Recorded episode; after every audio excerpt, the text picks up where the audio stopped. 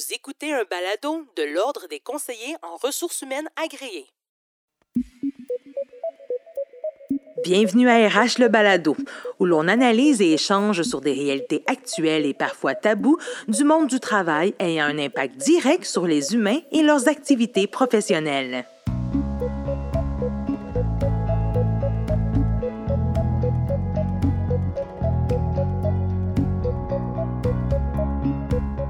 RH Le Balado laisse place à la relève.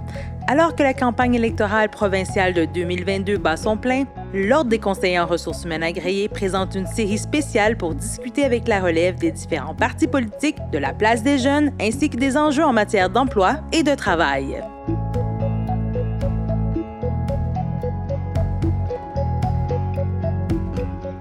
Mon nom est Benjamin Gauthier, je suis un jeune CRHA engagé à l'ordre et au sein de la profession depuis quelques années. Depuis le printemps dernier, j'ai la chance d'être membre du conseil d'administration de l'Ordre et de la Fondation. Aujourd'hui, on parle de travail et d'emploi, mais aussi d'implication politique des jeunes, et ce en marge des prochaines élections provinciales qui auront lieu le 3 octobre prochain. J'ai l'opportunité d'en discuter avec euh, Kevin Brassard, euh, Kevin Brassard qui est président de la commission relève de la Coalition Avenir Québec, comptable professionnel agréé et étudiant au MBA avec sujet d'essai sur la planification stratégique dans les municipalités du Québec. Kevin, bonjour. Bonjour, ça va bien? Ça va très bien, ça va très bien. Kevin, on est d'accord pour dire euh, d'entrée de jeu que la jeunesse doit prendre part à la construction de la société de demain. En politique comme dans le monde des affaires ou même dans les organisations syndicales, les jeunes doivent être représentés, se faire entendre et participer à la prise de décision. J'aurais envie de te demander en commençant, toi, qu'est-ce qui t'a amené à t'impliquer euh, en politique euh, comme ailleurs? Ben oui, ben en fait, je dirais que ça a toujours été euh, quelque chose qui m'intéressait, la chose politique, de, de pouvoir euh, travailler sur des projets, d'avoir un impact concret sur notre société. Puis, euh, sans faire une, longue histoire, je dirais que ça a vraiment comme euh, découlé lors de, mon implication euh, au niveau communautaire, social. Je m'impliquais dans, dans, mon association étudiante au niveau collégial, puis euh, d'être confronté à différents enjeux. à l'époque, en, en 2015-2016, c'était différents enjeux justement au niveau de l'accessibilité aux études supérieures. Donc ça, c'est venu me chercher. puis j'ai participé à des congrès d'associations étudiantes j'ai commencé à me prononcer sur des, également sur des enjeux politiques. Puis de, fil en aiguille, ça m'a amené justement à, plonger dans la marmite politique, de, de, faire en sorte de, me dire que euh, j'ai, je peux avoir un impact sur ma société, euh, je peux rencontrer des élus, je peux euh, faire en sorte que certains projets puissent avancer dans la sphère politique. Donc moi, j'ai, cheminé comme ça, puis de fil en aiguille, justement, ça m'a amené à m'impliquer plus activement politique. Donc, euh, euh, auprès, j'ai notamment été attaché politique de mon député euh, André Lamontagne dans Johnson, qui est aujourd'hui ministre de l'Agriculture. Donc, ça a été une de mes premières expériences en politique. j'ai eu la chance de, participer à évidemment plusieurs événements avec la Coalition Unir Québec. Puis, au fil des années, mon intérêt a toujours grandi, a fait en sorte que je pouvais avoir une place autour d'une table de, euh, décision avec, euh, avec la CAC. Donc euh, ça, ça a toujours été quelque chose qui, qui a fait partie de mon, de mon implication. Puis je suis devenu président de, de jeunesse de, de, la CAC en 2019. auparavant, j'étais vice-président depuis 2017. Donc c'est sûr, certain qu'avec tout ça, ça m'a permis de pouvoir m'exprimer sur différents enjeux politiques, faire peut-être bouger les choses à l'interne, de, pouvoir même développer parfois certains stratégies. Puis je vais faire peut-être un parallèle entre l'implication politique puis euh, la place des jeunes sur le marché du travail, la place des jeunes justement dans la gouvernance. Euh, ça, c'est, je crois que c'est, quelque chose qui est extrêmement formateur parce que euh, comme parti politique, comme organisation, comme organisation professionnelle, c'est toujours important de laisser la place à des, des, nouvelles, des nouvelles idées, des nouveaux euh, visages autour d'une table, puis de faire en sorte que euh, justement on puisse développer euh, peut-être l'avenir d'une profession, l'avenir d'une organisation grâce justement à, l'implication d'une certaine jeunesse auprès de justement des mm-hmm. sphères de gouvernance. C'était un peu ma prochaine question, c'est pourquoi c'est important pour toi que les jeunes soient justement dans ces, sphères décisionnelles-là, euh, autant en politique comme député, qu'il y ait plus de députés à l'Assemblée nationale jeunes, mais euh, également dans le monde des affaires, des organisations syndicales. bon, tu parles de, de, la place aux idées. pourquoi pourquoi d'autres c'est important pour toi d'avoir plus de jeunes dans ces sphères-là? Bien, je dirais que souvent, c'est lorsqu'on n'est pas autour de la table, soit on, ne se fait pas nécessairement écouter, puis on, les gens ne vont pas nécessairement penser à nous. Donc, euh, je dirais qu'il y a un exemple qui est assez concret, puis un organisme que, que j'aime beaucoup, euh, Force Jeunesse, euh, qui travaille depuis déjà, je, dirais quasiment, je dirais quasiment 25 ans. je ne suis pas, je, suis pas au courant exactement de, la, la, date de fondation de Force Jeunesse, là, mais ça fait déjà plusieurs décennies qu'ils travaillent sur les clauses de disparité de traitement. Euh, que ça, justement, je pense que c'est un exemple très concret euh, sur lequel on peut, euh, on peut avoir vraiment des impacts pour les jeunes. Les jeunes ne, sont pas là autour d'une table de, négociation, ne sont pas là autour justement d'une table de décision. Ça va faire en sorte que souvent vont peut-être être oubliés euh, vont faire euh, en sorte que euh, vont arriver sur le marché du travail et vont pas avoir nécessairement les mêmes droits que, que d'autres travailleurs. Donc ça, évidemment, c'est des éléments comme ça qui nous amènent comme jeunes, je, je crois, à, se dire, ben, il faut s'impliquer, il faut être là, il faut parfois aller même comme, comme toi, Benjamin, qui est nouvellement administrateur de, de, ton ordre professionnel. Ben, ça, c'est des, des, exemples parfaits de, de se dire que c'est des, des, jeunes qui poussent dans, dans une direction pour justement euh, faire valoir leurs idées, faire valoir euh, leur voix. Euh, puis, espérons-le, que les enjeux qui touchent la jeunesse, qui touchent les, jeunes travailleurs, les jeunes professionnels, puissent justement découler vers justement des, des, belles réalisations, faire en sorte qu'on puisse améliorer certaines conditions notamment. Selon une étude réalisée par l'Institut de la statistique du Québec, aux élections provinciales de 2018, seulement 53% des jeunes de 18 à 24 ans se sont prévalus de leur droit de vote, contre 66 pour la population globale. Sur les conseils d'administration des sociétés d'État, 2,3% des sièges sont occupés par des personnes de 35 ans ou moins, alors que celles-ci représentent 23% de la population, nous informe une étude de l'Université Laval de 2021. Puis quand on parle des jeunes, il y a évidemment différents types de jeunes. jeunes on peut parler aux, penser aux jeunes femmes, aux jeunes issus euh, des minorités visibles ou issus de la diversité tout court. Puis souvent qui hésitent à se lancer en politique, euh, pour pas parler de politique. Euh, qu'est-ce qu'on pourrait faire concrètement, selon toi, pour inciter davantage de ces jeunes-là à, se faire le saut puis à s'impliquer activement en politique comme ailleurs dans les autres sphères décisionnelles?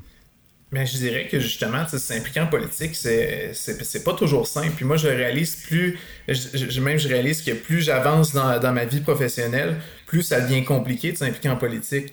Euh, je donne l'exemple, lorsque j'avais 18 ans, je, travaille dans une épicerie, euh, je, vais, je vais à mes cours au cégep, euh, j'habite dans, le sous-sol de ma mère. Évidemment, l'implication politique, c'est du bonbon en fin de la journée, c'est facile à intégrer dans un horaire, tout ça plus, plus tu, vieillis, plus tu arrives, finalement, tu, finis ton, ton université, tu es sur le marché du travail, euh, des considérations avec ton employeur, des considérations euh, au niveau de ton horaire, tu commences à payer une hypothèque peut-être, à avoir des, des, responsabilités, une famille, tout ça. Donc, euh, évidemment, les enjeux deviennent extrêmement différents. Ça fait en sorte que euh, c'est pas euh, nécessairement facile de s'impliquer dans, le monde politique. Puis euh, je remarque que de plus en plus, surtout avec la, nouvelle la, législature au niveau de 2018, beaucoup plus de jeunes, on peut penser notamment à Geneviève Guibault, à Simon Jeanin Barrette, Mathieu Lacombe, des, des jeunes mères, pères de famille qui ont des postes de ministre euh, puis, euh, je crois que ces, jeunes-là font en sorte que justement, vont, euh, il va y avoir des changements qui vont arriver. Est-ce qu'on parle, par exemple, d'avoir une garderie à l'Assemblée nationale? Parce que hmm. moi, si je me dis un jour que je fais de la politique, ben, c'est un des enjeux qui, qui, vient me porter à, réfléchir au niveau justement de cette implication-là. Si je, si je dis qu'un un jour, je me présente euh, mhm. me présente en politique, ce serait un, enjeu pour moi de savoir est-ce que je vais avoir euh, comment que je vais m'organiser avec les enfants, comment que je vais m'organiser avec ma vie euh, familiale dans, dans, dans, tout ce monde-là. Donc évidemment, c'est plein d'enjeux, on dire comme ça, que les jeunes, comme je les ai nommés, Mathieu Lacombe, Geneviève mm. Guibault, Simon Jean Barrette, des, des, des, jeunes de ce prototype-là qui vont probablement faire changer les choses parce qu'eux sont confrontés à ces enjeux-là au niveau de, leur vie familiale. Puis, euh, comme je l'ai mentionné, au niveau également professionnel, euh, c'est des sacrifices, c'est des enjeux lorsque tu commences une carrière de dire euh, je m'implique en politique, mais est-ce que tu renonces à certaines opportunités au niveau de ta carrière ou qui, on dire, sont, sont cruciales dans les premières mm-hmm. années d'une carrière d'un jeune professionnel? Donc, euh, comme tu dis, il y a plusieurs types de jeunes, mais euh, lorsqu'arrive la politique, euh, c'est souvent les mêmes enjeux qui, qui reviennent. Puis évidemment, c'est des éléments qu'on doit chercher à améliorer pour améliorer l'accessibilité justement à la vie politique. Puis pour avoir, disons, des sphères, puis l'Assemblée, une, assemblée, nationale qui est plus représentative de la société québécoise, c'est une responsabilité des partis, selon toi, justement, d'aller faire des efforts de recrutement au niveau de, de, ces différents groupes-là? Là? Totalement. Puis en fait, euh, euh, je crois que on, voit depuis, euh, je dirais peut-être les dix dernières années, une amélioration. On voit plus de jeunes en politique, on voit plus de femmes. Je pense que, encore une fois, l'élection 2022, la, parité, ça va être un, objectif pour tous les partis politiques. puis je crois que c'est sain d'avoir ça au sein justement de notre monde politique. Est-ce que ça prendrait plus de jeunes en politique? Euh, moi, moi je, évidemment, je suis toujours, euh, euh, d'accord pour une meilleure représentation des jeunes en politique. On a, on a la chance, nous, au niveau de notre jeunesse, de présenter beaucoup de, jeunes candidats. parfois, c'est pour une expérience politique. Euh, parfois, c'est vraiment, ils sont rendus là dans leur carrière, ils, euh, veulent représenter la, leur population. Donc, évidemment, il y, a, comme tu l'as dit, il y a toutes sortes de jeunes qui sont rendus à toutes sortes de stades, euh, mais le fait de s'impliquer en politique, de briguer les suffrages, d'aller justement euh, de l'avant pour euh, proposer euh, des, nouvelles idées pour justement faire bouger les choses. Mais ça, je pense qu'il y a juste du positif. Donc, je crois que pour répondre à ta question, en effet, je crois que ça, ça, prend, ça prend des initiatives pour avoir plus de jeunes qui s'impliquent mhm. en politique. du côté du monde des affaires, les organisations syndicales, je pense même à, la fonction publique, là, est-ce qu'on en fait assez? Est-ce que qu'est-ce qu'on peut faire davantage pour sensibiliser ces organisations-là à, faire plus de place aux jeunes euh, dans leur sphère euh, décisionnelle, que ce soit au niveau de la gouvernance aussi, au niveau des conseils d'administration de ces organisations-là? C'est sûr, certain qu'il y, a, un enjeu lorsqu'on parle du, euh, niveau privé. moi, je, travaille au niveau euh, dans des entreprises privées depuis, euh, depuis déjà quelques années, évidemment comme, comme comptable, aujourd'hui comptable professionnel agréé. puis, je me rends compte de plus en plus que ces organisations-là essayent de plus en plus d'intégrer des jeunes parce que c'est une façon de retenir justement des jeunes qui, qui arrivent dans leur organisation, de les faire croître. Euh, j'ai travaillé euh, récemment dans un, cabinet comptable qui justement euh, laissait beaucoup de place aux jeunes sur les différents comités de l'entreprise. Puis ça, je trouvais ça évidemment fantastique. je crois qu'il y a plusieurs initiatives qui, doivent être faites au niveau de la, l'entreprise. Puis euh, je, dirais que c'est juste du positif pour une organisation de faire ça parce qu'on sait c'est tellement difficile de recruter euh, des candidats de qualité. Euh, puis je dirais que ce qui est encore plus difficile, c'est de les retenir. Faire en sorte que, nos, talents puissent croître dans l'organisation et qu'ils ne vont pas aller ailleurs lorsqu'on les, les aura formés. Mais évidemment, ça, c'est quelque chose qu'on doit considérer au niveau des organisations. Puis là, on, parle au-delà de, la politique, on parle vraiment hmm. d'une organisation euh, peu importe dans, quelle, dans quelle sphère elle évolue, euh, je crois de, faire en sorte qu'on implique, on implique nos gens dans les processus, on implique nos gens dans les décisions, faire en sorte que euh, nos, individus puissent se développer également au point de vue professionnel, au point de vue personnel dans l'organisation. Je crois que juste du positif peut être lié à ça. Je nous amène ailleurs les deux dernières années ont été assez jalonnées d'obstacles, de chamboulements sans précédent pour les différentes organisations. Le gouvernement également. Euh, ces dernières ont dû naviguer en territoire inconnu, trouver des solutions à des difficultés auxquelles ils n'avaient jamais été confrontés dans, dans le passé. Le, pire semble derrière nous, toutefois, mais on voit quand même plusieurs autres défis euh, devant nous. Ouais. Euh, on peut penser aux pénuries de main-d'œuvre, on peut penser au mieux-être, à la santé psychologique, au virage numérique, à l'inflation et tout ça. Comment est-ce que toi, tu vois l'arrivée de tous ces nouveaux défis-là euh, dans le monde du travail particulièrement? Puis, euh, est-ce que tu dirais que les jeunes ont raison d'avoir peur quand même ou d'être angoissés par rapport à tout ça, tous ces changements-là qui s'en viennent? Ben, je, vais y aller au niveau personnel. Moi, moi je, je, peux être angoissé par rapport à tout ça. Euh, on s'entend que commencer une carrière, une carrière professionnelle, c'est pas toujours évident. Il on a, oui, on va à l'école, on, va apprendre certains outils, on va se sentir, on va dire, bon, on sort de l'école puis on se, sent, on se sent outillé au marché du travail, mais finalement, euh, c'est pas le cas. Moi, je me dis toujours, si j'ai une mauvaise journée, que je me sens moins bien au niveau euh, psychologique, au niveau émotionnel, il faut, quand même que je, fasse ma production, il faut quand même que, je, fasse, euh, je fasse mes heures. Puis euh, je dirais que c'est pas, euh, pas toujours évident. Puis comme tu dis, c'est des défis auxquels les entreprises sont confrontées. Puis je, dirais encore d'un exemple personnel, c'est toujours, je, pense, au niveau de, l'employé, de s'informer euh, au niveau justement de, de l'organisation dans laquelle euh, on, gravite. Est-ce qu'il y a des services au niveau justement euh, psychologique? Est-ce que si, si j'ai une passe qui va moins bien, est-ce que je peux demander de l'aide? Est-ce qu'il y a des, des, programmes qui sont de mieux-être qui sont, qui sont offerts? Puis moi, je le remarque de plus en plus, là, donc dans différentes organisations où j'ai travaillé.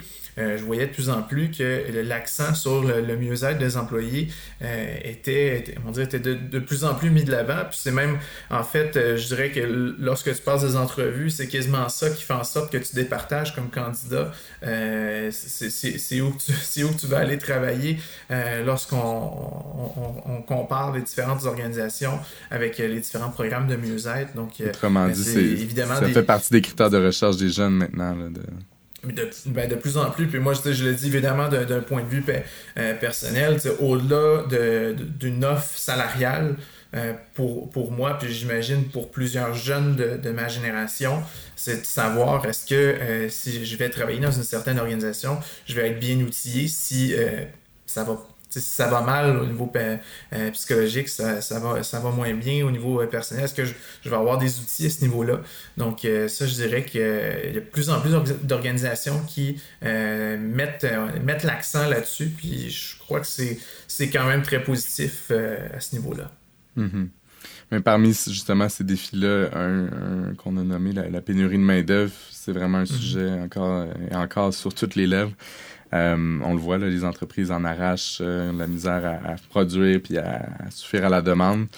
C'est quoi l'impact que ça peut avoir sur les jeunes travailleurs particulièrement? Ben c'est évident que faut, faut, faut, faut, faire attention justement quand, quand on a un jeune qui commence sur le marché du travail parce qu'on n'est pas toujours au courant de, de, de, tout, euh, de tous nos droits au niveau euh, justement du, droit du travail, tout ça. Puis euh, moi, je, vais encore donner un, exemple personnel. Un de mes premiers emplois lorsque je suis sorti de l'école, je signe un contrat, puis je me dis, bon, ben, let's go, on s'embarque là-dedans. Puis finalement, pour me rendre compte que j'avais pas le droit de vacances pendant un an, tu sais, parce qu'évidemment, il faut les accumuler, nos vacances. Mais mm-hmm. euh, évidemment, quand tu, commences, tu, tu, tu, dis, ben, je, paye un 4 tu sais, je, je dire, euh, j'ai mon 4% je, suis censé avoir des vacances. Il, me parle que justement, je vais avoir euh, deux semaines de vacances, mais finalement, tu n'as pas, pas, le droit de les prendre. Donc, c'est d'être au courant de tous ces, ces enjeux-là, parce que je crois que c'est trop facile comme au niveau de euh, d'une organisation de dire bon ben on, on, va faire en sorte de on va prendre des jeunes qui arrivent sur le marché du travail puis euh, ça va combler peut-être certains besoins euh, à court terme puis ça évidemment c'est des, éléments que comme je disais tout à l'heure au niveau justement du bien-être quand, quand tu es à la recherche d'un emploi ben ça devient toujours un critère à mon avis c'est de pouvoir dire est-ce que je vais avoir également du temps pour moi? Est-ce que je vais avoir du temps pour justement euh, euh, me reposer puis être au final opérationnel le lendemain matin quand, quand je vais arriver au travail. Puis ça, c'est, je crois que c'est des enjeux que la, pénurie de main-d'œuvre nous amène euh, au niveau du marché du travail pour des jeunes professionnels. les jeunes, puis mais on, on sait, il y a différents types de catégories de jeunes aussi, puis ce qu'on voyait récemment justement dans l'actualité aussi au niveau des jeunes, mais des très jeunes, même jeunes adolescents, euh, puis ce qui semble s'accentuer avec les pénuries de main-d'œuvre, c'est le recours à justement de la main-d'œuvre de plus en plus jeune. Qu'est-ce que tu en penses de ça? Puis qu'est-ce qui devrait être mis en place selon toi pour éviter justement des dérapages? Ben, je crois qu'on on, parle souvent. Je me rappelle lorsque j'ai commencé à travailler, j'avais peut-être 15 euh, ou, euh, ou 16 ans, puis on parlait souvent euh, qu'il y avait un nombre d'heures maximum qui devait être travaillé pour la conciliation travail-études au niveau des jeunes. Puis ça, je me rappelle, on, on, en parlait souvent au niveau, du, au niveau de l'école secondaire. Euh, puis euh, je crois qu'on est de plus en plus confronté à ça. Donc euh, j'entendais parfois dans, certaines organisations, ah, on est rendu à engager des, des jeunes de 12-13 ans. à l'époque, je me rappelle, j'avais 14-15 ans, je voulais envoyer mon, mon CV dans, dans, dans, des épiceries, dans des restaurants, puis on me disait ah, écoute, t'es trop jeune, viens mm. me revoir quand tu vas avoir 16 ans. Puis c'était ça. Mais aujourd'hui, la réalité a complètement changé. Est-ce qu'il doit y avoir une implication des parents, est-ce qu'il doit avoir une implication au niveau justement de, de, de euh, au niveau de l'école, d'éduquer un peu à nos, euh, à nos jeunes, de, de dire, ben écoutez, soyez, soyez, on soyez comme conscient des impacts que, que ça a euh, au niveau de vos études si euh, vous commencez à travailler. sais moi, j'ai rien contre le, le, travail. Moi, j'avais 12 ans, puis je voulais, je voulais travailler dans. J'allais faire des job sur des, des fermes, mm. j'allais aider des, gens que je connaissais, j'allais tondre le gazon, ouvrir, déneiger une cour. Je, je voulais accumuler je voulais, je voulais gagner de l'argent, des petits sous pour euh, m'acheter des choses comme, euh, comme euh, jeune adolescent. Mais mm. évidemment, il ne faut pas que justement nos jeunes aujourd'hui, on se rend compte qu'ils sont de plus en plus amenés à aller vers le marché du travail. Il faut qu'ils soient bien outillés. Selon la Commission des normes de l'équité, de la santé et de la sécurité du travail, le risque de décrochage scolaire croît avec le nombre d'heures travaillées par semaine les accidents du travail chez les moins de 16 ans ont augmenté de 36% entre 2020 et 2021. D'après Jean Boulet, ministre du Travail, de l'Emploi et de la Solidarité sociale, la pénurie de main-d'œuvre devrait continuer à s'aggraver d'ici 2030. On prévoit qu'à cette date, pas moins de 1,4 million de postes seront à pourvoir. Comment on évite justement les dérapages? Est-ce que le, n'y a pas un rôle aussi au niveau du législateur d'intervenir euh, sur ces, questions-là? Est-ce qu'on devrait explorer l'idée de mettre un âge minimum au travail? Euh, bon, là, on parle, je pense, à peu près un 14 ans, mais avec l'autorisation des parents et tout. Qu'est-ce que tu en penses? Bien évidemment, au niveau, euh, au niveau législatif, euh, il y, a toujours quelque chose qui peut, qui peut se faire. je crois qu'il y a un, intérêt à avoir à ce niveau-là. Est-ce qu'on on fixe, comme tu dis, une, une âge minimale? Est-ce qu'on fixe, euh, par exemple, comme tu dis, une autorisation parentale? Évidemment, il y a toujours des enjeux comme ça qu'on peut, peut aborder, qu'on peut étudier.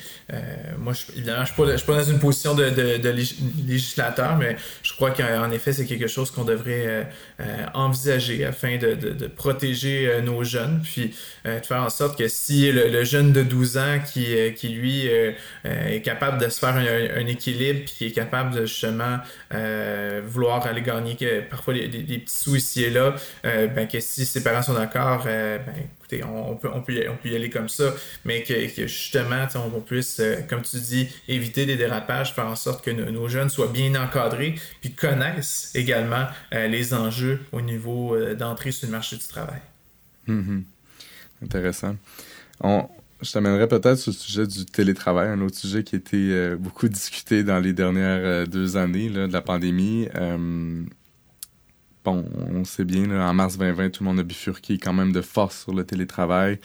Aujourd'hui, on voit des employeurs qui tentent de ramener des employés au bureau euh, de peine et de misère. Euh, ça semble pas très populaire malgré les différentes initiatives. Qu'est-ce qui pourrait être fait? comment tu vois ça, toi, le télétravail, l'avenir de l'organisation du travail pour, euh, pour les différentes entreprises puis les différents employeurs? Ben, je crois que tout d'abord, faut euh, va falloir apprendre à vivre avec le télétravail. Moi, je, je suis un grand fan du, euh, du télétravail. Évidemment, euh, c'est pas tous les types d'emplois qui font en sorte que, euh, que on, on, peut faire du télétravail, on peut puis on peut pas nécessairement en faire à, temps plein. je dirais que on parle souvent de, bien-être, de mieux-être. je crois que le télétravail a peut-être amené une, partie justement de mieux-être, faire en sorte, ben écoute, je, me lève le matin, je fais je fais ma petite routine, puis je me, range derrière mon ordinateur dans mon bureau à la maison. Je me suis créé un, environnement dans lequel justement me, je me sens bien, je me sens à l'aise. Puis je fais ma, je fais ma journée de travail, j'évite de me déplacer.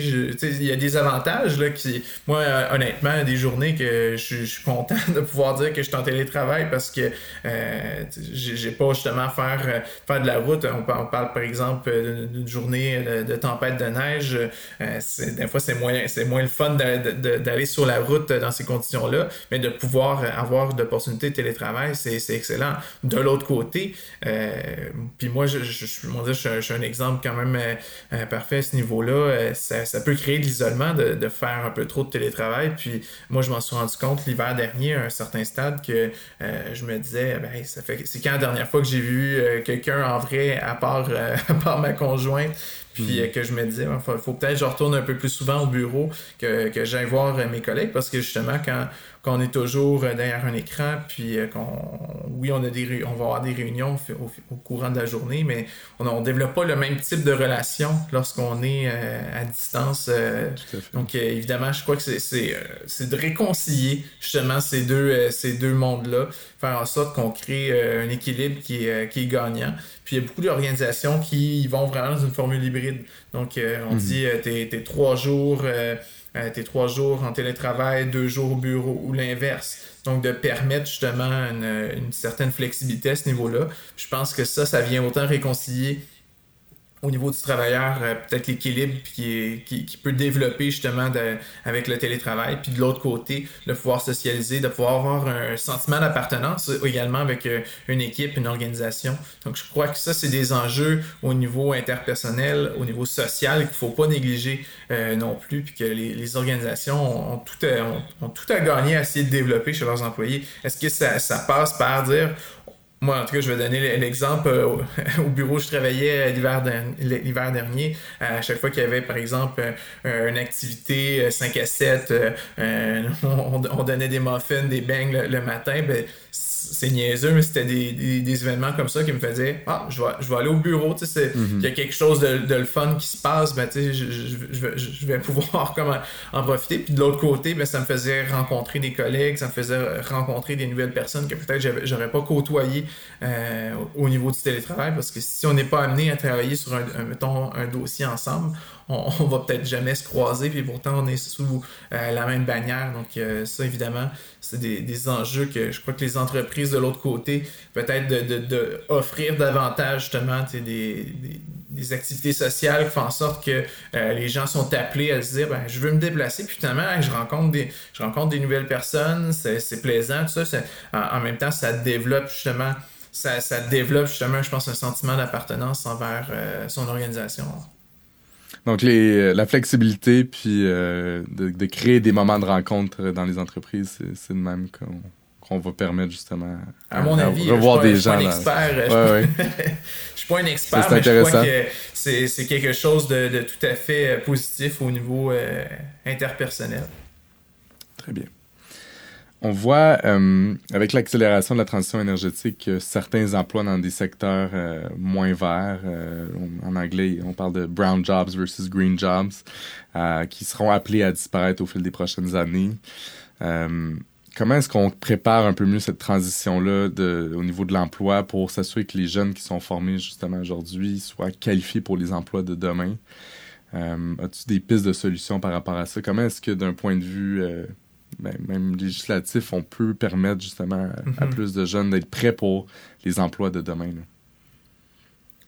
C'est évidemment, euh, évidemment, il y a beaucoup de, je pense, de formation continue, des, euh, des formations qui euh, doivent être offertes pour faciliter cette transition-là. Puis, comme tu dis, on, s'en va de plus en plus vers une économie verte, développement on parle de plus en plus de développement durable. Donc, de faire en sorte que justement ces secteurs-là de l'économie puissent être appuyés des programmes de formation euh, puis d'intégration à l'emploi également. Donc, euh, il y, a des gens qui, ça va être leur, premier emploi, évidemment. De, comme tu dis, il y a des gens qui vont peut-être être formés dans un, un, secteur d'emploi qui va peut-être être appelé à être transformé. Donc, c'est de, faciliter justement cette transformation-là euh, grâce à des programmes de, formation continue euh, pour adapter justement les compétences de chacun. Puis, je pense qu'on on parle de formation continue. Euh, moi, justement, dans, l'ordre professionnel dans lequel je suis, puis j'imagine ça doit être vraiment la, même chose au niveau des, des CRHA. c'est tellement important de pouvoir s'adapter justement aux différents changements euh, qui, qui, peuvent, euh, dire, euh, apparaître dans une économie, qui peuvent apparaître au niveau de notre société. Puis moi, je, je, vais, parler pour ma paroisse au niveau des, des, comptables professionnels agréés, mais on parle de plus en plus justement de, de, de technologie, de technologie en affaires, donc de, de pouvoir justement s'adapter. Puis même on, commence à avoir certaines formations au niveau de l'économie verte. Là, donc je dirais que c'est des, des éléments comme ça qu'on voit dans... Exactement. Donc, euh, euh, je crois que, euh, on va dire, à plus grande échelle, plusieurs, plusieurs emplois vont être appelés justement à, évoluer, à se transformer, étant donné l'évolution de, de notre économie. Selon les chiffres officiels de l'Assemblée nationale, pour le mandat de 2018 à 2022, la coalition Avenir Québec a formé un gouvernement majoritaire avec 76 sièges sur 125 à l'Assemblée nationale. C'est l'heure du bilan. Euh, la CAQ a formé le, gouvernement au fil des quatre dernières années. Euh, en matière de travail, d'emploi, euh, que serait le, plus, le principal leg, selon toi, de la CAQ eh bien, je dirais que le, ministre, euh, le ministre Boulay euh, a vraiment pas chômé à ce niveau-là. Euh, je crois qu'il y a beaucoup, il y a beaucoup de, dossiers sur lesquels justement il a travaillé qui a amené justement une, vision nouvelle qui a fait en sorte que justement on, puisse aborder le, monde de l'emploi puis les défis comme tantôt tu l'as mentionné on parle souvent de, de pénurie de main d'œuvre on parle, comme tu l'as dit, euh, on l'a mentionné il y a quelques instants, au niveau justement de la, transformation de notre, économie. Donc, il y a beaucoup de programmes qui ont été mis en place, des programmes également au niveau euh, de l'immigration pour faire venir justement une immigration qui est qualifiée dans des euh, secteurs de l'économie du Québec qui, sont en besoin. Donc, évidemment, je crois qu'au niveau justement du, du leg de la CAC, ça va être justement ces, programmes-là de, formation, de, des programmes au niveau également de, l'intégration justement des, nouveaux arrivants au niveau euh, de l'emploi pour faciliter justement euh, l'intégration euh, des, nouveaux, des nouveaux arrivants au Québec parle de la réforme aussi euh, de, j'imagine, euh, du droit du travail au niveau de la santé et sécurité au travail aussi. Tout à fait. ça, je dirais que c'est un changement majeur. C'est un changement qui est extrêmement majeur au niveau euh, justement de notre société. Puis je suis vraiment confiant que euh, après l'élection euh, du 3 octobre prochain, euh, que justement le, gouvernement, espérons, moi je encore une fois je, presse, je, vais prêcher pour mon parti et ma formation politique. J'espère qu'on va pouvoir continuer ces changements-là, faire en sorte qu'on puisse aborder justement les prochaines années avec différentes révolutions au niveau du marché du travail. Kevin, merci d'avoir pris du temps avec nous aujourd'hui. Euh, on va vous souhaiter une bonne campagne, des bonnes élections. Puis, euh, Merci beaucoup. Mon nom est Benjamin Gauthier, CRHA. Nous étions accompagnés de Kevin Brassard, président de la commission relève de la Coalition Avenir Québec. On vous rappelle qu'il est important d'aller voter, de faire entendre votre voix, peu importe le parti. Le scrutin aura lieu le 3 octobre prochain. Vous pouvez entendre ou réentendre la série spéciale sur les élections provinciales de RH Le Balado de l'Ordre des conseillers en ressources humaines agréées via les rubriques Balado podcast des plateformes Apple, Google Play et Spotify. L'Ordre des CRHA, c'est 11 000 conseillers et conseillères en ressources humaines agréées et en relations industrielles agréées. Des professionnels pour qui l'humain est au cœur des organisations.